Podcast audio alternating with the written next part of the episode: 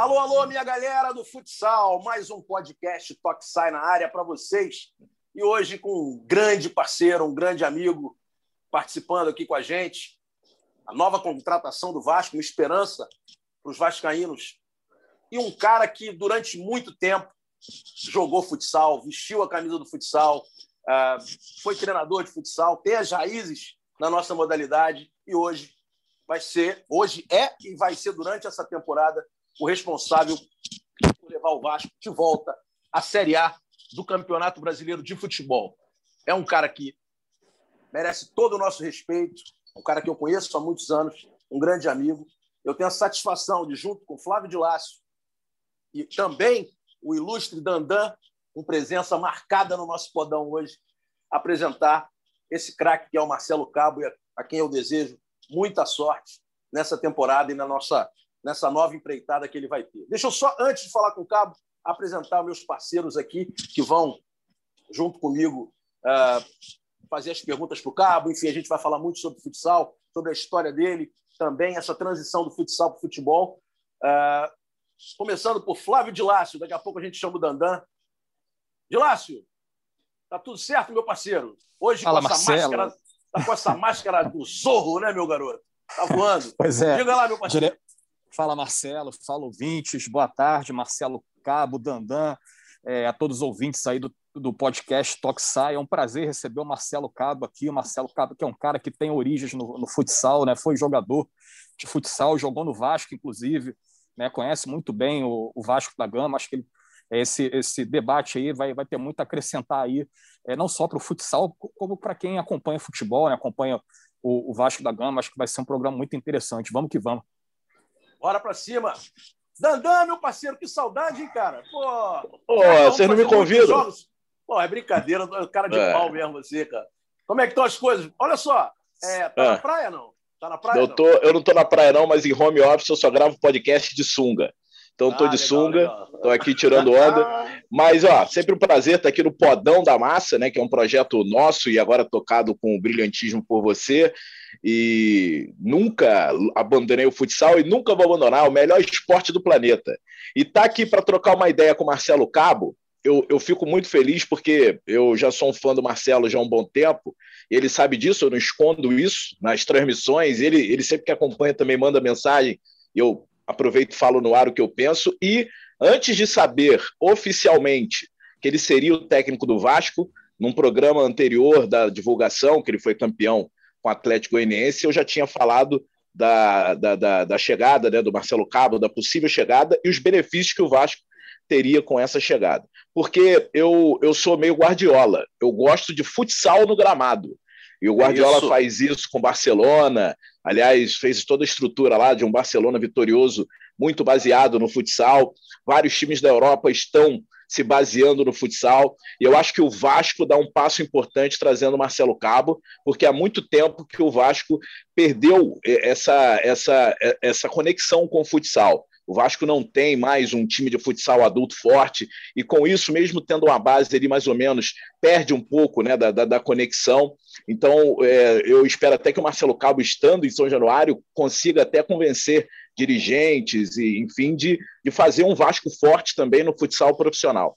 Então, eu sou um, um fã do Marcelo Cabo, eu sempre apoiei, sempre pedi, não era para o Vasco, não, sempre que um clube de, de, grande expressão perdia o seu treinador, falava, cara, tem que ser o Marcelo Capo, tá na hora dele ter um trabalho é, reconhecido mundialmente, porque ele já estava no Atlético Goianiense, que é um baita clube, eu sou fã do Atlético Goianiense, que inclusive mandou uma camisa do Atlético, para mim era a mais bonita do campeonato do ano passado, mas assim, tem, a gente tem que reconhecer que o Atlético Goianiense faz um barulho nacional quando tem uma boa campanha, quando é campeão e tal. O Vasco faz um barulho mundial. Então, eu acho que o Marcelo Cabo já tinha até passado da hora de receber essa oportunidade num gigante, em uma das maiores equipes do, do mundo. Maravilha! E essa responsabilidade aí, meu parceiro? Fala tu! Olá, Marcelo. Grande abraço, Marcelo. Daniel, obrigado pelo convite mais uma vez. É, é sempre um prazer participar desse debate aqui. É um debate que acaba sendo uma boa resenha, né? O debate fica muito formal. Quando a gente senta com os amigos para bater papo, vira uma boa resenha. E, cara, é um prazer muito grande participar. Obrigado, Marcelo, Flávio, obrigado, Daniel, pelas palavras. E o que a gente agora tem é um compromisso em representar muito bem o Vasco da Gama nessa minha chegada, né? E, e, fiquei muito feliz, cara, que a repercussão que deu a minha passagem pelo Vasco. É, é, a gente consegue ter uma voz no futsal, né? E a, e a, bandeira que foi levantada, todo esse, toda essa conexão minha com o futsal, a minha passagem pelo Vasco em 97, que foi uma passagem marcante, chegamos à final do Campeonato Carioca, e a repercussão que deu a minha chegada aliada ao meu nome ao futsal. E é uma coisa que eu não quero, eu quero ter sempre. Quero ter sempre. Eu quero ser o Marcelo do futsal, entendeu? Eu quero levantar essa bandeira junto com todos os salonistas, porque é ali que eu vivi boa parte da minha vida, né? A bola pesada e na quadra. Maravilha, Marcelo. Então vamos começar daí. Pra gente, vamos fazer uma, uma, uma regressão na tua carreira é, e, e entender um pouco mais do que o Marcelo Cabo, como jogador, e como treinador de futsal principalmente, começou a fazer um, um, uma mágica no futebol de campo e sempre nas equipes em que trabalhou no futebol de campo, utilizou algumas, alguns dos padrões do futsal para que no campo as coisas dessem certo. E sempre deram certo. Atlético Goianiense, CSA, CRB, e é isso que a torcida do Vasco está esperando. Então vamos voltar um pouquinho na tua carreira, e daqui a pouco eu sei que o Laço tem perguntas sobre isso, Dandan também, Dandan já até tocou nesse assunto. É, fala um pouco de você como jogador, daquele fixo com qualidade de passe, é, é de chegada, enfim, é, da tua maneira de pensar isso, para que as pessoas possam entender, o torcedor do Vasco, obviamente, possa entender o que é o Marcelo Cabo também como treinador e o que esperar dele nessa sequência. É, bom, é... cara, o Podão ele, ele, ele é fantástico por causa disso. Eu sempre falei da minha carreira de treinador, mas nunca tive a oportunidade de falar da minha carreira como jogador, né, como salonista.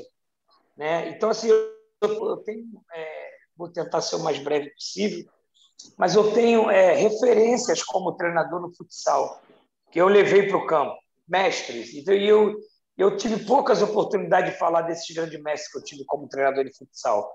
Então, é o seguinte, eu comecei a jogar futsal com seis anos de idade no Coimbra Esporte Clube, um clube de bairro da Penha. Né? E depois eu migrei para o Colégio São Fabiano, que era a antiga São Lei, e fui jogar na época o Mirim Sub-13. E a gente jogava os jogos infantis, que misturava clubes com, com colégio, coisa e tal. E eu, eu tive um grande destaque. Ali eu era fixo ainda. Aí, depois o René Simões nos levou para o Fluminense, Sub-13, para o Mirim, e automaticamente no ano seguinte nos levou para o campo, o Fluminense, sub-15. E aí eu comecei a jogar futsal e campo. Quando eu cheguei no infantil, não deixavam mais a gente jogar futsal. Eu sabia que na nossa época era assim. Aí eu só campo. Aí eu joguei, tive uma passagem no sub-15 do Fluminense, tive uma passagem no sub-17 aqui no Vasco, mas só treinei, não cheguei a jogar.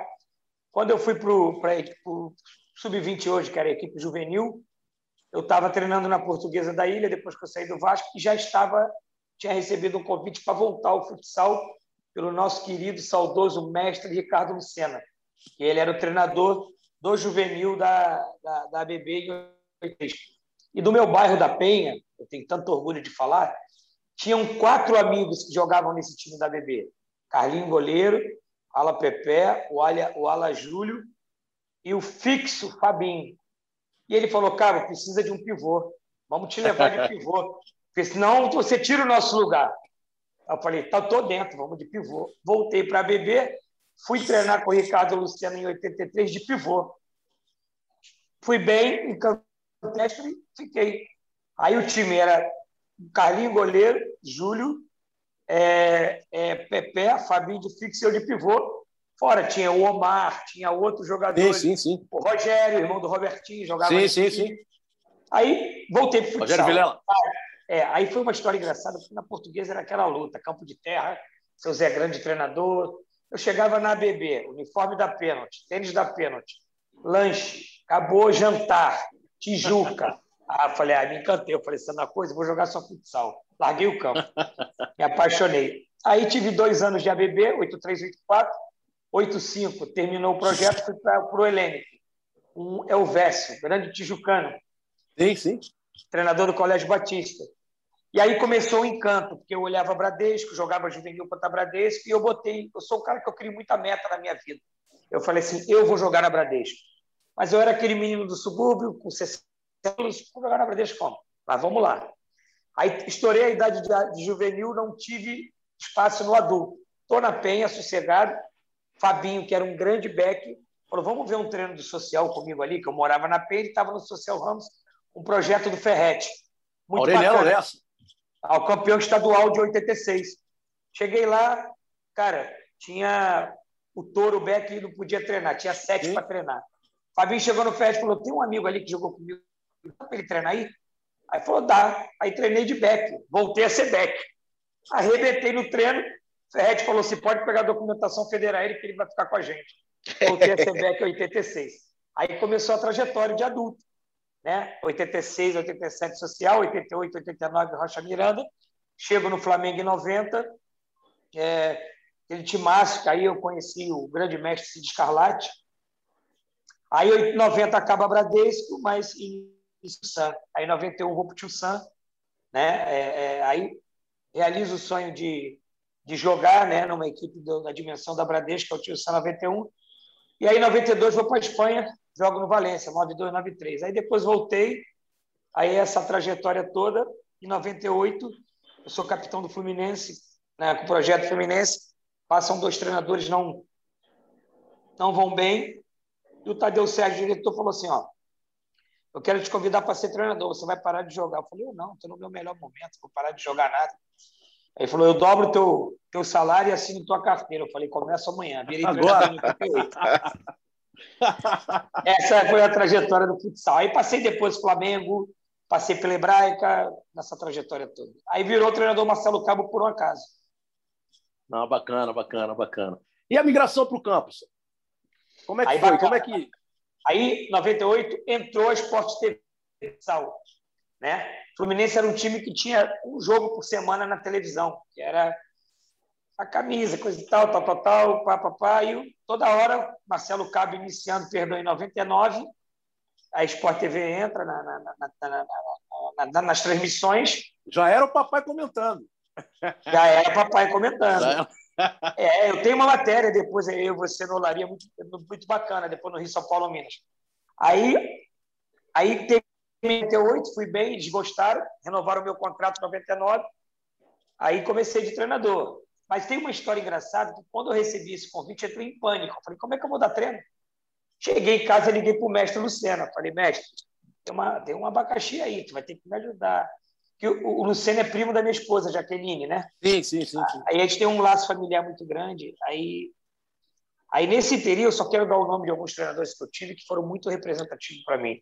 Eu tive né, o Lucena, depois seleção carioca, depois eu tive Paulo Mussalem, e na, no Grajaú Tênis, tive o Ferretti, 86, e tive o Cid Scarlatti. E eu tive o primeiro treinador meu que chegou para mim e falou: Você vai virar treinador. Foi o Gerson Tristão em 91 no Tio Santos. E chamou de canto e falou: Menino, você vai virar treinador. Você tem uma visão tática. Só que eu, eu era simplesmente o reserva do Raul, né? Eu descansava o Raul. Raul que falou: Quero beber água. Vai lá, Cabo. Três minutos, sai, Cabo. O Raul, nosso capitão, mas aprendi muito com ele, grande amigo. Aí liguei para o Luciano, falei, Luciano, virei treinador, cara, de ontem para hoje. Ele falou, tu é louco? Falei, e aí? Falou, vem aqui no Alto da Boa Vista, na minha casa. Rapaz, ele me deu umas apostilas dessa grossura aqui. Falou, estuda, lê isso tudo. E outra coisa, aplica o que você aprendeu nos treinamentos, você como jogador que você viu nos treinamentos, vai aplicando. E outra coisa, você é capitão do time, bota todo mundo embaixo do seu braço que os caras vão correr para você. Foi a primeira informação que eu tive de um treinador. Aí comecei, fui, fui, ligava para o Cid, ligava para o Mussalem, ligava para o Ferretti, fui pegando um pouquinho de cada um. Aí, em 99, o Pintinho, nosso saudoso presidente da Olaria, ligou para mim e falou assim: minha mãe, né, é, é, o padrasto sim, agora sim. é o presidente da Olaria atualmente, meu irmão, presidente do conselho. A família sempre teve um laço muito grande com a Olaria. Falou: ah, pô, tô te vendo na televisão toda hora, você treinador aí, meu sobrinho, meu afilhado, me chama meu afilhado, meu afilhado. Ei, vem aqui assumir o meu mirim. Falei, pô, presidente, tem nem curso de campo faz o curso que você vai assumir meu sub-13. Aí, no meio de 99, eu fiz o curso né, da BTF, aí assumi o Mirim sub-13, sub do, do Olarim em 99, foi quando eu comecei no campo, migrei. E aqueles conceitos ainda de três zagueiros, coisa e tal, mas eu, eu até que sem falsa modéstia, eu era apelidado do, do rei das faltas ensaiadas, O que, que eu fiz? Eu levei tudo que era falta ensaiada do salão e implementei no campo. Cara, era muito engraçado. Jogando o gol, depois saía correndo, comemorando rindo 13. Porque era mais fácil, né? Você conseguir implementar um conceito desse no 13. Aí, levei, aí comecei a levar os conceitos de sal para o campo. Comecei a fazer uma coisa diferente. Só para resumir, 2000 eu estava no infantil, 2000 ano, 2001 no juvenil e júnior. 2002 eu já era treinador do, do estadual de futebol de campo no Olaria. Assim foi a migração. Pô, que bacana, cara. Que bacana, que rápido, né, cara? Que bom. Que bom que, que a coisa deu certo. Vou deixar um pouco com Flávio de Lácio e Dandan. Eles estão ansiosos para fazer perguntas. Eles, antes do, do, do nosso bate-papo oficial aqui, eles já me perturbaram para caramba. É, enfim, eu não vou falar o motivo, mas, por favor, de Lácio, siga aí a, a, a brincadeira com, com o cabo e depois o Dandan emenda. Vamos lá. É, Marcelo, é, você como, como salonista né, e, e, carioca, como é que você vê esse, esse, atual, esse atual momento do futsal do Rio? A gente não tem uma equipe na, na Liga Nacional de Futsal desde 2013. O Macaé foi o, único, o último time do estado a jogar a Liga Nacional. O Botafogo jogou em 2012. Né, o Campeonato Carioca com, com poucos clubes, os, os grandes clubes raramente é, fazem temporadas com times adultos, se limitam a, a, categorias de base. Como é que você analisa esse momento do, do, futsal carioca, que já dura aí mais de uma década, né? E que saída você apontaria para a gente dar um levante aí, né? Para a gente ter grandes clubes, grandes equipes no, no, nosso estado? É, Flávio, me entristece muito. Não, não só a gente não ter um time na liga, nós não temos um campeonato estadual. Nós temos conflitos dentro da Federação Carioca. Eu vou pegar um gancho. Eu cheguei no Vasco na minha apresentação, quando eu fui fazer um tour, encontrei o seu Germano. Marcelo sabe quem é seu Germano. Seu Germano foi um, um grande, grande gestor do Vasco na década de 80. Teve times como Vevé, Paulo Eduardo, os craques que depois projetaram para ser campeão do mundo de seleção. E eu estava falando isso com o seu Germano. É, o coração dele está dilacerado como o meu. Né? Eu sou da época que eu ia fazer a preliminar do adulto e quando ia começar, acabar o jogo do juvenil, ninguém aguentava mais entrar no ginásio. Isso falando de campeonato estadual. Tá? Então, eu vivi três fases do futsal. Eu vivi a fase do gol dentro da área, eu vivi a fase do gol fora da área, eu vivi a fase do lateral com a mão, lateral com o pé e agora o futsal atual. Eu peguei a transição do futebol de salão, né, de 83, de, da década de 80 até agora. Então, quando eu vejo o futsal é, é, carioca na UTI, essa é a palavra, me entristece. Eu, eu, eu, sinceramente, Flávio, eu sou um cara muito cético e direto. Eu não vejo solução a curto prazo do futsal carioca. Não vejo. Porque a gente perde para a gente mesmo. Começando a, as brigas e os conflitos que tem dentro da nossa própria federação. Eu acho, né, agora a gente vive um momento muito difícil, que é o momento da pandemia, né? mas eu acho que, pós essa pandemia, uma grande, duas soluções que eu vejo. Uma para o futsal interno carioca, que é a volta dos clubes tradicionais dos bairros, digo como Vila Isabel, Mackenzie, tentar associar o Ramos, é, esses clubes de bairro tentar voltar, né? Eu levo, hoje eu estou levantando uma bandeira do Olaria, porque o meu padrasto é o, é o, é o presidente. O Olaria é um dos poucos clubes que tem ainda o futsal né, muito forte, é, a nível dentro da possibilidade. E a outra é acho que acho que é os times de, de camisa forte, Fluminense, Vasco, Botafogo e Flamengo voltarem ao futsal. Eu tive uma notícia essa semana que o Verdini está voltando para o futsal do Flamengo. Entendeu? É, eu queria também que, que, que, outros ícones do futsal carioca tivessem também à frente do futsal do Vasco, né? como o Botafogo, como o Fluminense, que são clubes tradicionais. Esse eu acho que é o caminho a curto prazo. A volta das grandes marcas, as grandes camisas, e a nível de estadual, da capital, a volta dos grandes clubes de bairro. Eu acho que é a solução a curto prazo. E um consenso da federação. O problema é que a federação a gente perde para nós mesmos. É, dentro do que o Marcelo falou, só para deixar um detalhezinho aí, ano passado teve um campeonato, vários clubes voltaram a disputar, mas ainda, infelizmente, sem a estrutura que antigamente é, se tinha. Então, eles estão buscando essa. essa o Paulo Veltri está lá como coordenador técnico, diretor técnico, buscando aí uma melhora nesse sentido. Mas sobre, sobre é, isso Marcelo. eu acho fundamental. Uh, Flamengo, Botafogo, Fluminense e Vasco voltarem a ter uma equipe adulta para fomentarem também no jovem está lá embaixo, a possibilidade de virem a ser jogadores é, de adulto. Aqui no Rio de Janeiro, principalmente, de onde a gente está falando, saíram muitos jogadores de qualidade e vários treinadores de qualidade para o Brasil inteiro, como você citou. Paulo Mussalem, Ricardo Lucena, é, Fernando Ferretti, Fernando Malafaia, enfim, grandes profissionais da modalidade, até hoje estão é, dentro do Brasil e no mundo inteiro desenvolvendo futsal. Então é importante que o, futsal do Rio tenha essa, essa reestruturação. Só, só pegando um gancho, Marcelo, eu, eu não fui jogador de campo, né? eu fui jogador de futsal. Mas sabe qual era a minha prioridade para jogar o Campeonato Carioca? Os clubes de camisa.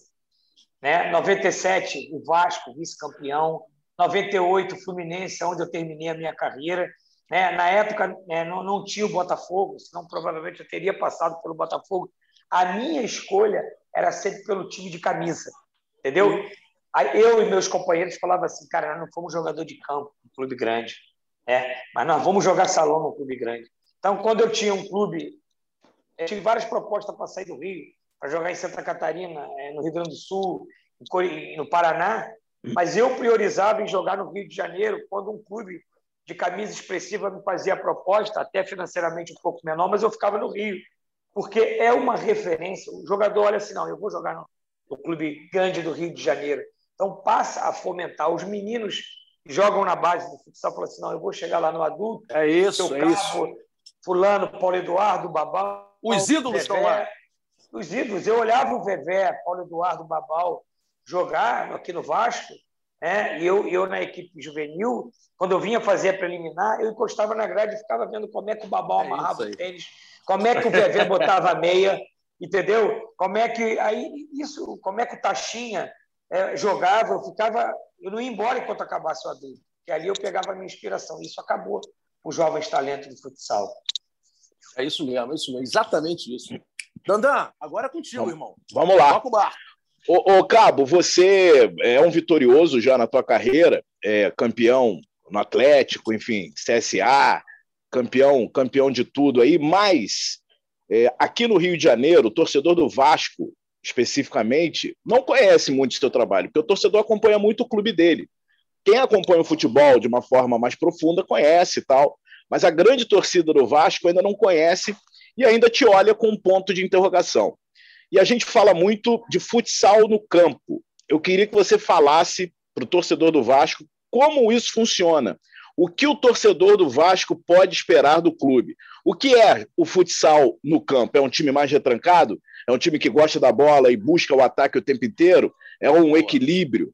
O torcedor do Vasco quer saber como o Vasco vai se comportar é, a partir de agora, sob o seu comando, e principalmente depois que a galera na internet, principalmente os sanolistas, estão falando que você é um cara do futsal no futebol que, que tenta implantar a filosofia do futsal no campo. Dandan, é, só para ressaltar, né? É, é, eu, depois vocês olhem aí que tem algum treinador na história do futebol que ganhou quatro campeonatos estaduais seguidos em três anos. Não tem. Porque ninguém disputa dois estaduais no mesmo ano. Né? Então, é, é, eu trago nesse momento para o Vasco. Né? Só em 79, né? Teve isso aí, mas tudo. Teve, né? Eu não, teve, teve, teve, teve, Mas tudo bem. É, é, é, passa isso. Não, então, o, Marcelo, o, Marcelo quer, o Marcelo quer perder a audiência vascaína que a gente tem aqui no programa. Não, mas dando essa letra mas é aí. É verdade. É, eu sou assim, cara. Bora. É, é, o que, que acontece? As minhas equipes, elas são pautadas o seguinte: eu trago muito futsal para o futebol de campo, porque o futsal ele é simplesmente assim, ele é muito, ele é, ele é muito básico. Você sem a bola marca forte e com a bola você propõe jogo. É, a equipe é pautada para isso. Então, como é que, que o que, que eu implementei do futsal para futebol de campo? Né? E tem outro esporte que eu gosto bastante, que é o basquete, né? porque eu, eu, eu, eu, sou um, eu gosto de estudar o basquete. A fase, as fases do jogo do basquete também é muito parecida com o futebol e com o futsal. O esporte então, de quadra, é... de uma maneira geral, né, Marcelo? Exato. O esporte de quadra onde... tem as fases muito É, onde, onde é, é, são os esportes coletivos de contato. Né? A gente só pode tirar um pouquinho disso o voleibol. Né? É, é... Então, o que, que acontece? Eu levo para o futebol de campo as fases do jogo, tá certo? O que, que é pautado hoje no futebol de campo? Em três fases do jogo: bloco médio, baixo e alto. Vocês estão careca de estudar isso Então, como é que a minha equipe é preparada? Ela é preparada para as três fases do jogo, porque nem todo momento, que é uma aplicação que eu gosto, de marcar em bloco alto, de perder e pressionar a bola, que eu aprendi o quanto mais rápido você recupera a bola, a probabilidade de você tomar gol é muito pequena. E o quanto eu estiver jogando o máximo possível no campo do adversário, eu estou mais perto de fazer o gol e de não tomar o gol. Então, esses conceitos que a gente que a gente traz do futsal, o futebol de campo, entendeu? Então, assim, é, é, é... e outra coisa, claro que a gente sempre faz uma bola de mas se meu time der uma bola longa desavisada, eu infarto. A bola, para mim, ela tem que respirar grama. Ela tem que ter um jogo apoiado. Aí, aí tem umas coisas que a gente implementava no futsal que eu implemento no campo, que eles fazem muito hoje. Linha de passe, o rondo, né, né, é, movimentar sem bola para entrar no espaço. É, eu, eu tenho um trabalho muito, que eu aplico muito, e meus jogadores até acabam gostando, que é o 10-0 são as movimentações sincronizadas em conjunto. Eu entendo se um jogador pega a bola num certo espaço do campo, ele tem que saber todo o mecanismo de movimentação, porque aí ele tem as opções de passe. Então, o meu jogador, meu lateral direito recebe a bola, você vai ver. Isso aí eu acho que vocês vendo a minha equipe jogar já, já devem ter visto isso. As movimentações, ele já sabe se ele vai enfiar a bola na paralela, se ele vai jogar de tabela ou de triangulação. Eu trabalho isso, porque isso eu trago do futsal. Né? Mas, Cabo, pegar... deixa, eu, deixa eu te perguntar, é difícil botar, botar isso em prática? Porque, assim, tem jogador de futebol que não tem um intelecto muito alto, né? E aí eu queria saber se é de fácil compreensão para todos os níveis de entendimento. Porque né, a gente tem, e não só no futebol, na sociedade, tem gente que pega as coisas mais fáceis, tem gente que não. É difícil botar isso em prática? Ou, ou depende do grupo que você tem? Que bela pergunta, Daniel. Eu nunca tive oportunidade de responder uma pergunta dessa. O que, que a gente implementa? Uma mesma movimentação com as variações de tomada de decisão do jogador, entendeu? Então, ele tem um mecanismo de movimentação. E quem está com a bola tem três opções de passe, entendeu? Então, não fica complexo, fica fácil, porque eu tenho uma movimentação, eu faço a mesma movimentação e eu crio as variações, as opções para esse portador da bola é, é, implementar o passe ou a tabela ou a triangulação, entendeu? Então o cara não precisa ter cinco, oito movimentações, ele tem uma. Diante dessas movimentações da fase do campo, ele tem as variações que aí vem da tomada de decisão dele, entendeu?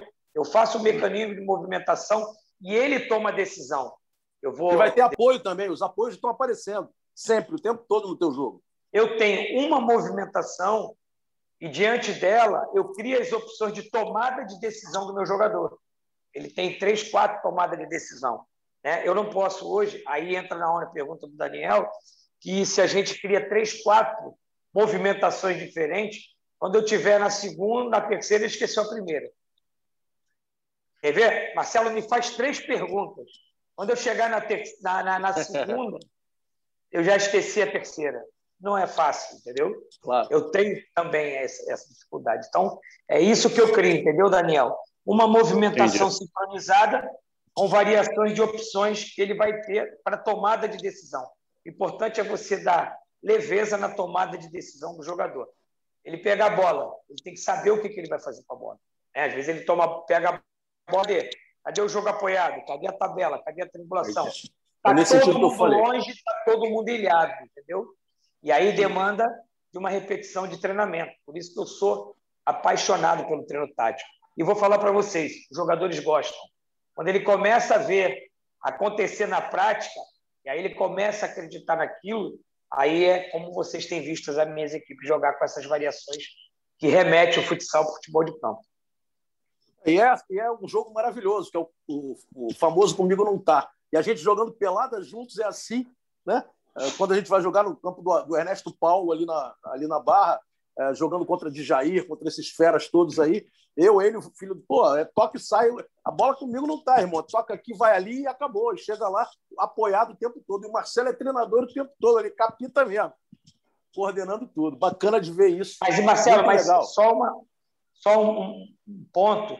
Mas tudo, eu, eu, uma coisa que eu mais apregou no futebol, porque eu aprendi a jogar futebol na rua, lá na Penha. Sim, eu fazia sim. tabela com paralelepípedo, é tabela isso, na Kombi. É. Eu, não, eu jogava no paralelepípedo, fazia tabela com meio fio com a parede. Então, eu, eu, eu, eu, gosto muito da parte lúdica do jogador. É claro que ele não vai receber a bola na entrada da minha área e vai sair driblando. Mas no último terço, a coisa que eu mais falo para o meu jogador é o seguinte: dribla, improvisa, é, é, é criatividade, faz o diferente. Né? Então a gente leva a equipe até o último terço e ali a gente dá liberdade para eles criarem o que eles têm de melhor. Não, isso é muito importante, cara. Eu gosto de ouvir isso porque é o que a gente precisa. Isso também é bom para o entretenimento. O Vasco, na minha concepção, ou, ou qualquer outro clube que você venha a dirigir, a ideia vai ser sempre de ter uma marcação forte e rápida na saída de bola do adversário, de ter uma posse de bola inteligente com opções de aproximação dos jogadores para que eles tenham a tomada de decisão. E no último terço do campo, ou seja, mais próximo do gol adversário, você libera para todo mundo fazer é, o que quiser dentro de uma, de uma inteligência tática. Ou seja, o cara vai, vai usar a sua, a sua qualidade, você põe o cara para usar a, a, qualidade e definir. Nada mais é do que o que o torcedor quer ver. O torcedor quer ver um time com uma, uma força defensiva muito grande, com um jogo de posse de bola inteligente é, e o, e o cara que está em casa assistindo quer entretenimento. Futebol, como qualquer esporte, precisa ter esse entretenimento. E isso acaba acontecendo dessa maneira. Você falou nos rondos também, isso cria uma dinâmica. Rondos são. É, se você imaginar um bobinho ali, ver o aquecimento do Barcelona, de qualquer clube, você começa com um joguinho de dois marcando, daqui a pouco você tira três e faz quatro para três e cinco para quatro, enfim. Você vai criando joguinhos inteligentes para que é, esse jogo possa acontecer. Isso muda a dinâmica do jogador, muda a intensidade do jogo e facilita muito o trabalho das equipes. Posso emendar mais? que você está falando. Posso emendar mais uma, Marcelo? Vai embora, vai embora, Isso não esqueço, porque a gente está falando muito de tática e parece que jogadores são pinos, né? são peças, sem sentimentos e tal. Cabo, você vai pegar um Vasco dilacerado. Você pega, não é um Vasco que a galera mais antiga está acostumada, um Vasco campeão, um Vasco né, gigante, como ele ainda é, mas está meio que adormecido. Como implantar isso tudo? Porque para fazer tudo que você falou, por exemplo, dar liberdade para no último terço o cara driblar. O cara tem que estar tá cheio de confiança. O cara tem que ter confiança para fazer isso. E você encontra o Vasco com problemas políticos, com problemas de rebaixamento, um grupo sem confiança. É, isso dificulta bastante o seu trabalho. Eu queria saber se você tem já é, é, uma estratégia para inverter isso dentro do Vasco e conseguir aplicar o seu pensamento de campo-bola, porque, repito, a gente não está falando de peças e sim de emoções que envolvem também o futebol, você implantar o mais rápido possível isso nesse grupo do Vasco, nesse momento que vive o Vasco da Gama. É, Daniel, isso não vai ser feito em duas semanas. Né? É, precisa a gente sabe que, que para o treinador de futebol o jogo mais importante é o próximo e o resultado tem que ser para ontem. Mas a gente tem que entender que você pega um clube de ação, sai da A para B, você tem um período que você não tem mais, não tem férias para esses jogadores é, repaginar, você não tem pré-temporada para poder, no mínimo de duas semanas, para você poder implementar suas ideias. É, é, fazer um trabalho de recuperação psicológica desses atletas que acabaram caindo da Série A para a Série B, né? E, e, e, você tem que implementar tudo isso. Então, a gente vai ter que ter o carro andando, né? A gente tem aí. Eu cheguei na, na segunda, tivemos essa semana para planejar tudo, para segunda-feira começar já implementar tudo aquilo que a gente idealiza para a próxima temporada. Mas requer tempo. É, isso tudo que a gente conversou aqui, é, ele não é feito em uma semana. É, uhum. O que, que a gente vai tentar? A gente vai tentar obter resultados para que nos dê tranquilidade e faz, passar pelo processo de evolução da equipe, né? do básico para o complexo. Se tudo na vida você começa no básico até chegar no complexo. E é o que a gente vai implementar aqui, né? É, é, é, com, com, com o trabalho. Mas o primeiro passo que a gente precisa aqui no, na chegada ao Vasco é recuperar essa parte psicológica desses jogadores. Fazer entender que a página virou. E aqui agora a gente está vivendo um novo. Mas eu nada na, nada na minha vida foi fácil, né, Daniel? A gente é. você pega todos os clubes que eu peguei, não foi diferente. Quando eu cheguei em 16 no Atlético, fui campeão da Série B, tinha acabado de ser eliminado no Anápolis na semifinal. Quando eu cheguei no CSA, o time estava vindo da Série C, estava para não classificar na, na, no Campeonato Alagoano. E aquele ano foi um ano fantástico, campeão e vice-campeão brasileiro. E assim, eu cheguei agora no Atlético, eu joguei o primeiro jogo Flamengo no Maracanã, nós empatamos. Eu fui jogar na Ilha do Retiro contra o Esporte na zona de rebaixamento. E no final, classificou na Sul-Americana, campeão Goiânia, maior, maior campeão do clube. Então, assim, nunca foi fácil, né? E, e, eu sempre falo, todo projeto que um treinador vai pegar e todo clube que vai pegar tem a sua complexidade, né? Então, assim, a gente tem que estar preparado para isso. Então, é, e, e pra, já pra tem uma pedreira, né? Já tem uma pedreira, acho que se não me engano, dia 18, contra a equipe da Caldense, que já vem treinando há muito tempo.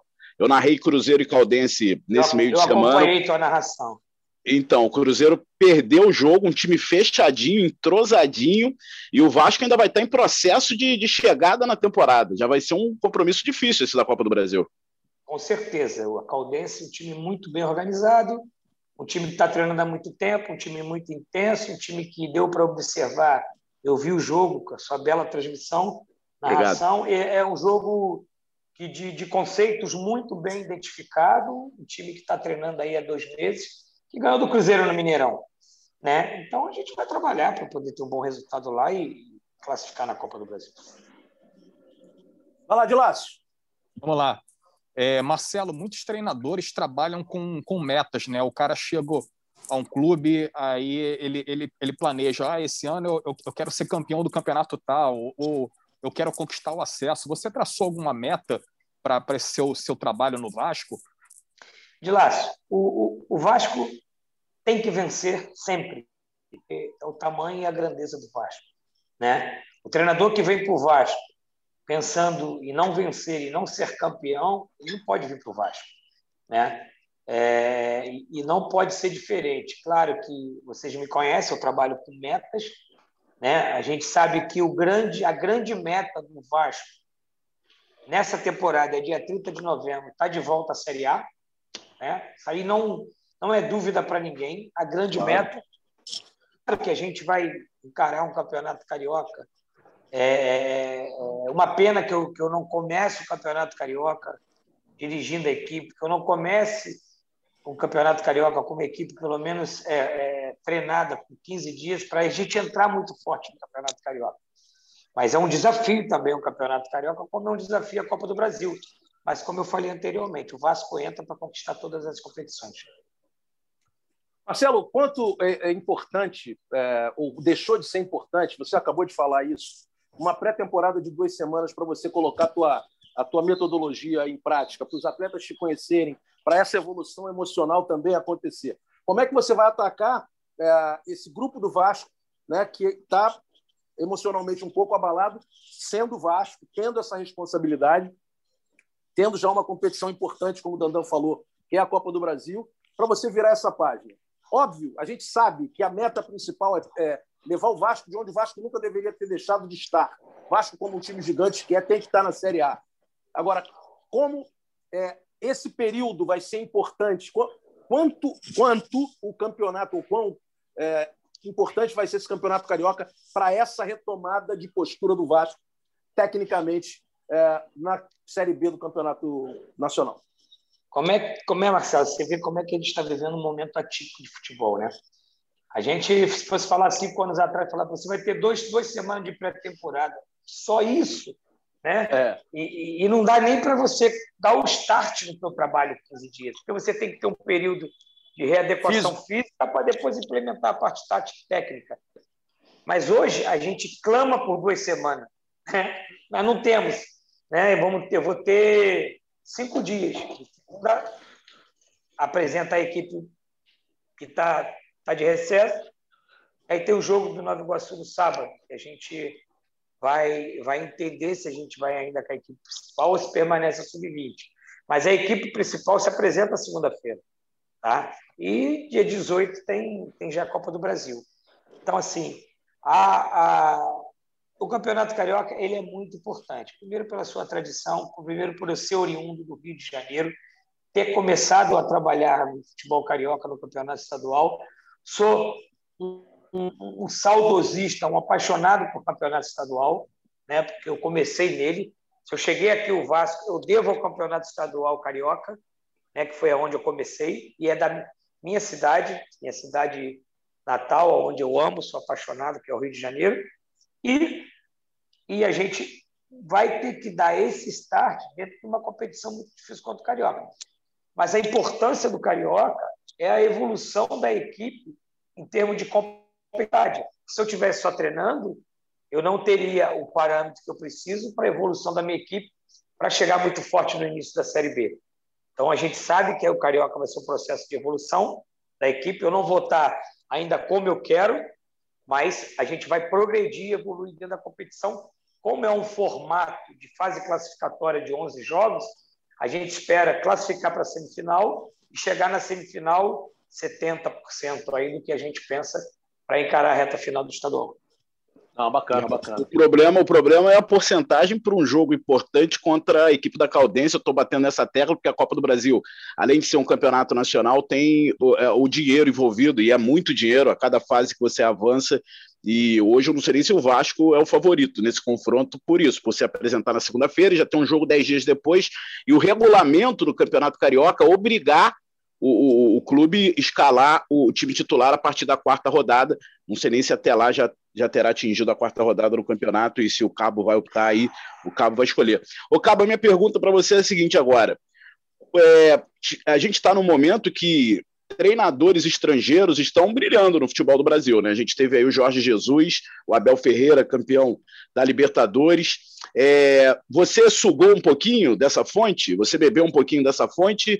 Ou você acha que, que, que o Brasil, os técnicos brasileiros já, já, já, já, já, já eram uma fonte boa de ser bebida? Como é que você analisou essa chegada dos estrangeiros? Os treinadores brasileiros estão indo bem, né? A gente viu o mestre Abel aí chegar à última rodada com chance de título, né? Ah, fez do Inter uma recuperação fantástica dentro da competição.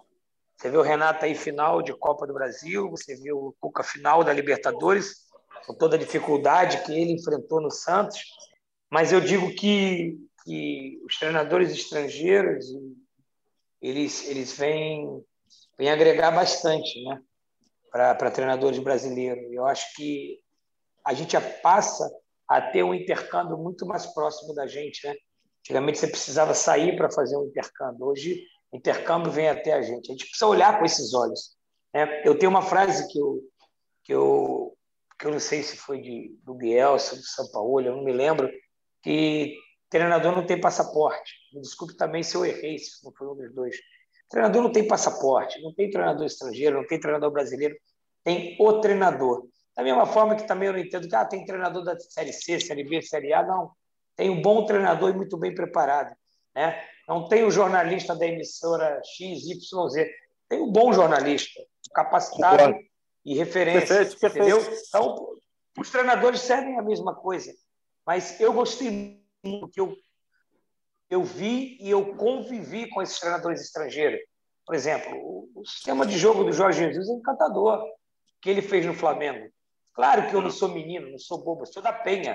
Eu fui lá e tirei conceito para mim.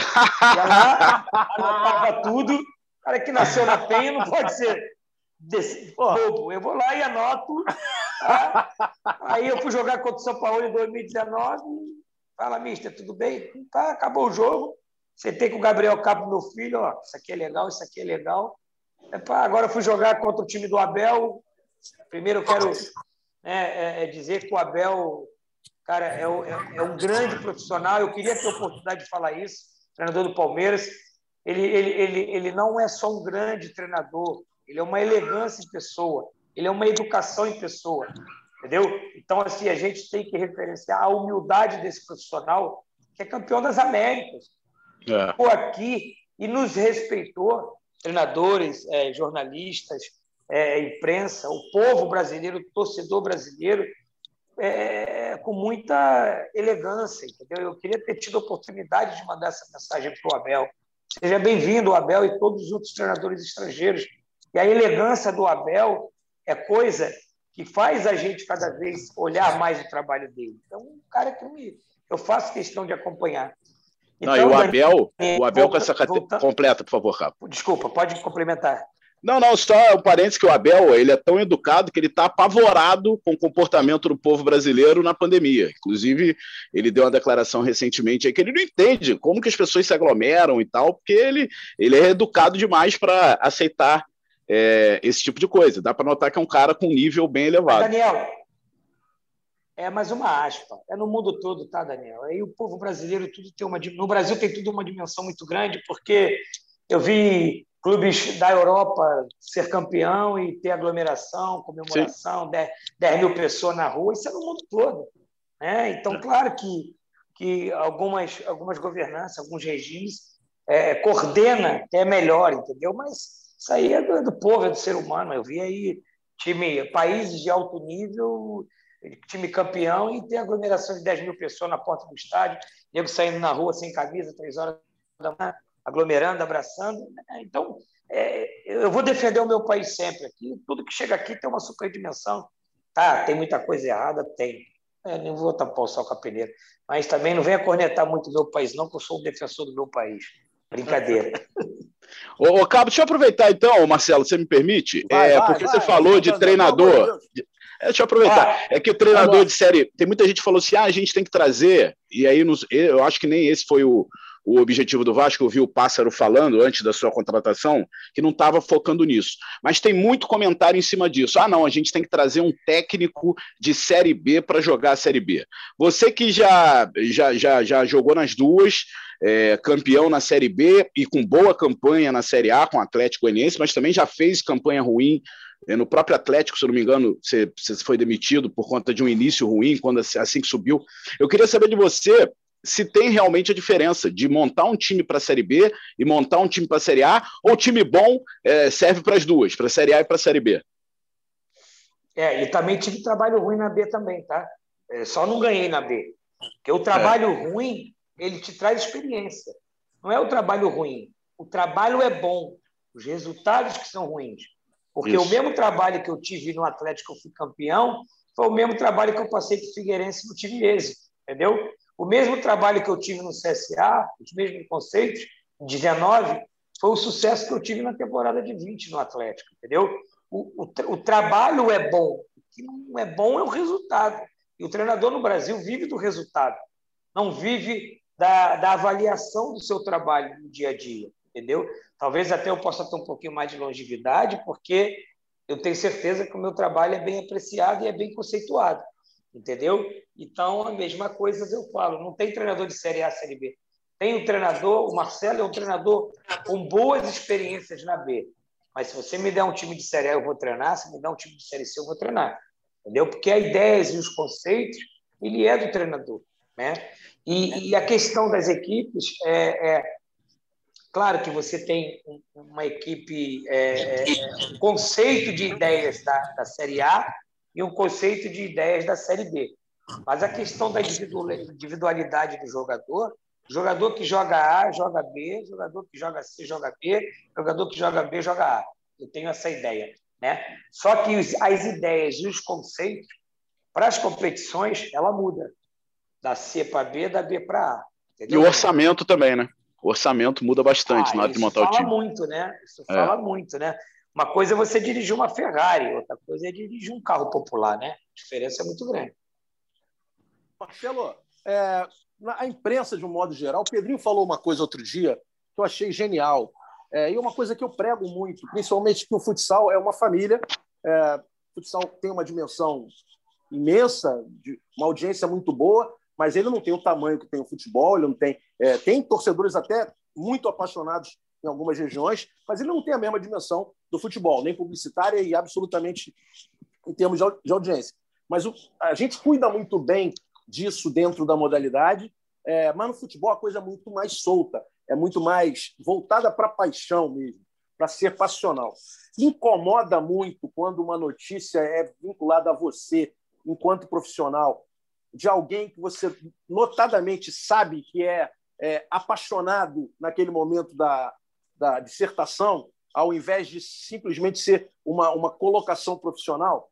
Uma opinião, mas uma, uma opinião passional. Como é que você lida com isso? É importante ouvir de um treinador é, é que já teve tanta experiência no jogo. Acho importante o torcedor saber disso. E acho importante ser um recado para que nós, que, que, somos avaliadores de, de performance, é, de treinadores, de atletas, etc., etc., tenhamos esse lado da opinião do próprio profissional. Marcelo, é, bela pergunta. Eu, eu convivo tranquilamente com isso, porque eu me preparei para isso. Né? Foram são 20 anos de carreira, duas Copas do Mundo. É, eu convivi com aquela comissão técnica da seleção brasileira de 2010, onde houve muita polêmica, né? questão de imprensa, comando, comando, imprensa, e você vai aprendendo. Então, eu convivo com tranquilidade. Eu, eu só falo o seguinte: quando você tem algum tipo de opinião com emoção, ela sai de uma maneira. Quando você tem razão, ela sai de outra. Entendeu? Mas eu sou um cara que eu respeito muito a imprensa e aprendi a respeitar muitas opiniões. E eu retenho aquilo que me faz crescer e aquilo que não me faz crescer não me passa. Entendeu? Você tem que se preparar para isso, Marcelo. E é, o segmento de vocês é a mesma coisa. Mas uma coisa que, que eu aprendi bastante foi respeitar a imprensa e, e respeitar a opinião. Porque a opinião ela é individual e de livre-arbítrio. Né? Nem sempre, talvez, a gente esteja inspirado por uma boa opinião. Entendeu? E, e ela salta aos ouvidos. Se for boa, eu retenho. Se não for é. boa, meu amigo, ela passa e eu sigo em frente, entendeu? Maravilha, maravilha. Gente, ó, a gente já está quase chegando aí no, no, no, final da entrevista. O papo é rápido mesmo. Uma hora passou, passando bem rapidinho. Então, vamos, próxima fazer... vez vamos fazer duas horas. Duas Isso horas é mole para nós. Boa, tem que ser duas horas. Isso é mole para nós. É... De Lácio, mais uma pergunta. Dandan, mais uma pergunta. Aí eu fecho com uma aqui, vamos lá. se não for uma de vocês. Vai, de Lácio primeiro. Vamos lá. É, Marcelo, hoje você tem a sua carreira totalmente voltada para o futebol de campo. Mas passa pela sua cabeça um dia retornar ao futsal, ser treinador de futsal, de repente até pegar uma seleção brasileira no futuro, quem sabe? Gilácio, eu fui o idealizador do futsal no Laria. Né? Eu fui eu que implementei o futsal no Laria. Eu era, eu era, eu era, eu era o gestor da escolinha e pelo relacionamento familiar meu com a gestão do Laria, eu, eu fui me entregue pelo saudoso Belúcio, que faleceu há pouco tempo de Covid, é, a tarefa de, de levar a Molaria para a federação. Nós começamos com adulto e juvenil e tivemos as sete categorias. Eu, eu vou voltar para o futsal, mas talvez como coordenador, alguma coisa assim. Treinador, não. Tá? Isso mais para frente, quando eu sossegar aqui no Rio de vez. Mas eu quero ser uma bandeira do futsal. Eu quero usar a minha voz pro futsal. Eu quero agora. Há 12 anos eu não morava no Rio, mas uma, da, uma das coisas que, além né, da grandeza do convite do Vasco, foi eu voltar para estar perto da minha mãe, 80 anos, meu sogro, meus tios que me criaram, já estão mais de 60 anos. Eu quero estar perto deles aqui um pouco, e o Vasco me proporcionou isso. Então, eu quero ser uma voz do futsal no Rio de Janeiro. Eu quero ser uma bandeira do futsal no Rio de Janeiro. Já coloco para o Marcelo e para todos os salonistas que eu me coloco à disposição. Dentro do tempo que eu vou estar disponível, eu quero ser uma bandeira para voltar a ter o futsal carioca forte. Pô, que bacana, Marcelo, que legal. Eu vou te colocar junto com os caras do, do futsal, Vinícius, é, o Alex também está junto disso. Alex, né, 10, né, que arrebentou, jogou muito. Ele ama futsal também. A gente vai tentar trazê-lo para cá. TC, essas pessoas que realmente amam o futsal, você precisa estar junto desses caras para a gente é, poder realmente fomentar uma coisa mais bonita dentro da modalidade, né? É, e fazê-la crescer sempre. E a, a participação já digo de é fundamental nisso. Marcelo, já digo de antemão, é, eu estou me colocando à disposição no teu programa, porque eu sei da tua seriedade, eu sei da tua retidão. É, você sabe o quanto eu sou um cara sério e, e, e cético com essas coisas. Qualquer projeto sério, transparente e idôneo do futsal carioca, eu estou dentro. Se for alguma coisa diferente disso, eu estou fora. falando aqui no seu programa, porque. E por isso que eu tô, eu tô me colocando à discussão no seu programa, porque eu sei o tamanho da seriedade. Eu sei que você é o cara que mais levanta a bandeira do futsal carioca. Obrigado, meu irmão. Estamos juntos nisso aí. Dandan, é contigo, irmão. É, eu, ô, Cabo, eu já sei que você tem muito problema nesse início de Vasco da Gama e desejando já toda a sorte do mundo. E, mas eu queria saber se de repente você vai colar lá no presidente, no Salgado, fala, pô, vamos montar um futsalzinho adulto aí no Vasco, vamos botar o, vamos botar o Vasco na Liga Nacional. E aí, pô, te dou a moral aqui, de futsal eu entendo. Porque a gente que é do meio sabe do retorno, mas de repente.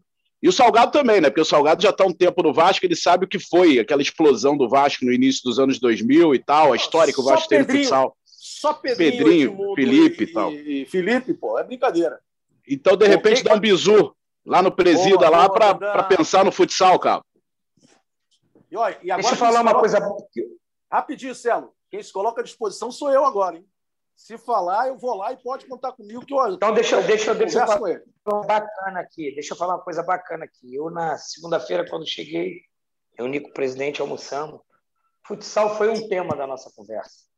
Não estou falando que a gente vai ter equipe adulta, não estou falando, mas por essa minha origem do futsal, eu fui até o ginásio, fizemos uma matéria lá da Vasco TV no ginásio, e, e foi perguntado pelo presidente, né? É, é falamos sobre essa transição futsal-campo, Felipe de Pedrinho, de Felipe Coutinho. De, se eu ficar falando aqui, eu vou ficar falando até amanhã de sim, tantos sim, jogadores sim. que o Vasco revelou. E foi um tema da nossa conversa. O futsal entrou na nossa conversa. Só que eu estou chegando agora, tenho três, quatro dias de Vasco, mas a minha bandeira no futsal também é a bandeira do futsal do Vasco. Né? E eu vou me colocar à disposição quando tiver tempo para acompanhar jogos de futsal, finais de campeonato carioca. Eu quero ter uma representatividade. E quando passar esse processo de início de planejamento, né, a gente vai sentar para ver como é que está esse processo de futsal do Vasco da Gama e vamos ver o que, que a gente pode evoluir. Sensacional. Dandan, pergunta muito bacana. Pergunta não, quase uma imposição aí. Eu adorei, porque eu quero ver isso mesmo. Eu quero ver Flamengo, Vasco, Botafogo, Fluminense arrebentando nisso. E falando de futsal, teve uma notícia essa semana do Arsène Wenger é, falando que o futebol poderia ser mais dinâmico se os laterais fossem cobrados com o pé, como são cobrados no futsal. O que você acha disso, Cabo? Fantástico. Xará, quando eu soube que eu tinha cinco alterações, eu, eu, eu apaixonei. Por mim, eu tirava e botava jogador, e pedia tempo técnico. Agora, a minha próxima bandeira é ter um tempo técnico para cada treinador durante cada período. Quando tem a parada para hidratar, eu vibro, porque eu arrumo o meu time naquela parada de hidratação. É o tempo técnico do futsal, entendeu?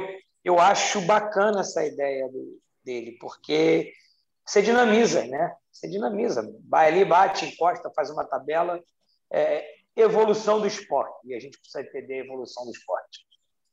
Maravilha. Gente, eu estou satisfeito. Se alguém quiser falar mais alguma coisa, Flávio, Dandan, fiquem à vontade aí. Senão eu vou pedir a última palavra de cada um, depois a do Marcelo, para a gente poder encerrar. Não, eu também, eu estou satisfeito. É, assim, eu acho que o Vasco acertou na contratação do Marcelo Cabo. E não por ele ter sido vencedor na Série B, e sim pela filosofia que, que ele implanta, que ele implanta no, no, no jogo. É, pegou aí na filosofia que ele implanta no jogo. Eu acho que eu não, eu não acho que tem negócio de técnico de A, B, eu acho que tem técnico bom, tem jogador bom e vai vai ser sucesso. Então é desejar tudo de bom aí para o Marcelo Cabo. Eu sempre, como eu disse na abertura do programa, vou repetir, eu sempre levantei a bandeira que o Cabo estava na hora de pegar um time de massa, como é o Vasco da Gama, e eu acho que vai ser um casamento bacana. Torcedor tem que ter paciência, porque não adianta cobrar um resultado de um jogo que vai acontecer daqui a 10 dias, se o time não está nem treinando ainda. Então, o torcedor tem que começar a aprender também a avaliar e cobrar do, do, dos técnicos e até mesmo dos dirigentes. Eu acho que vai dar tudo certo. Desejo tudo de bom aí para o Cabo. Lácio, nosso é. Zorro. então, é, chegando no final, mais um programa aí, né? Agradecendo ao Marcelo Cabo, né? Aproveitando para desejar boa sorte ao Marcelo Cabo no, no, trabalho no Vasco, né? Competência, o Marcelo já, já provou que, que tem de sobra, né? Vem acumulando grandes trabalhos, né? Vem implantando a sua filosofia aí no, nos gramados. E aproveitar para dar uma relembrada aí numa notícia do nosso futsal, né? Que a Liga Nacional de Futsal é, divulgou os grupos né, da, da temporada 2021. Ô, Odilácio, tá, você é bravo, tá lá no garoto. site ge.globo barra futsal, né? São, são três chaves, são 23 clubes esse ano, né? Regulamento parecido com o ano passado. Né? Os grupos são regionalizados, mas não tanto quanto no, no ano passado. Eles procuraram dar uma equilibrada por região e a previsão é que a liga comece no fim de março, né, para encerrar na, na, primeira semana de dezembro. Então, maravilha. E sobre a Supercopa, tem alguma notícia? É, Magnus foi, Esse domingo foi, agora ganhou, tem jogo, né? E domingo é. agora tem a final tem o jogo, Corinthians tem a... e eu estou chamando particularmente de, de a Super Supercopa, né? porque a decisão entre o supercampeão de 2020 com a decisão do supercampeão de 2021. Isso está gerando muita polêmica no meio, né? porque é, assim, os clubes entendem que o, correto seria o Brasil ter duas vagas né? Libertadores, né? leva os dois logo, né? leva trocado, o Corinthians não faz esse jogo, né? mas, mas vão ter que fazer por força de regulamento, né? e o jogo vai ser é, comando do Corinthians, né? houve entendimento do, do, dos clubes, vai ser jogo único, né, lá no, no Vlamir Marques, nesse domingo, duas da tarde, a decisão para definir quem vai ser o representante brasileiro na Libertadores. Maravilha, de lá você sabe tudo.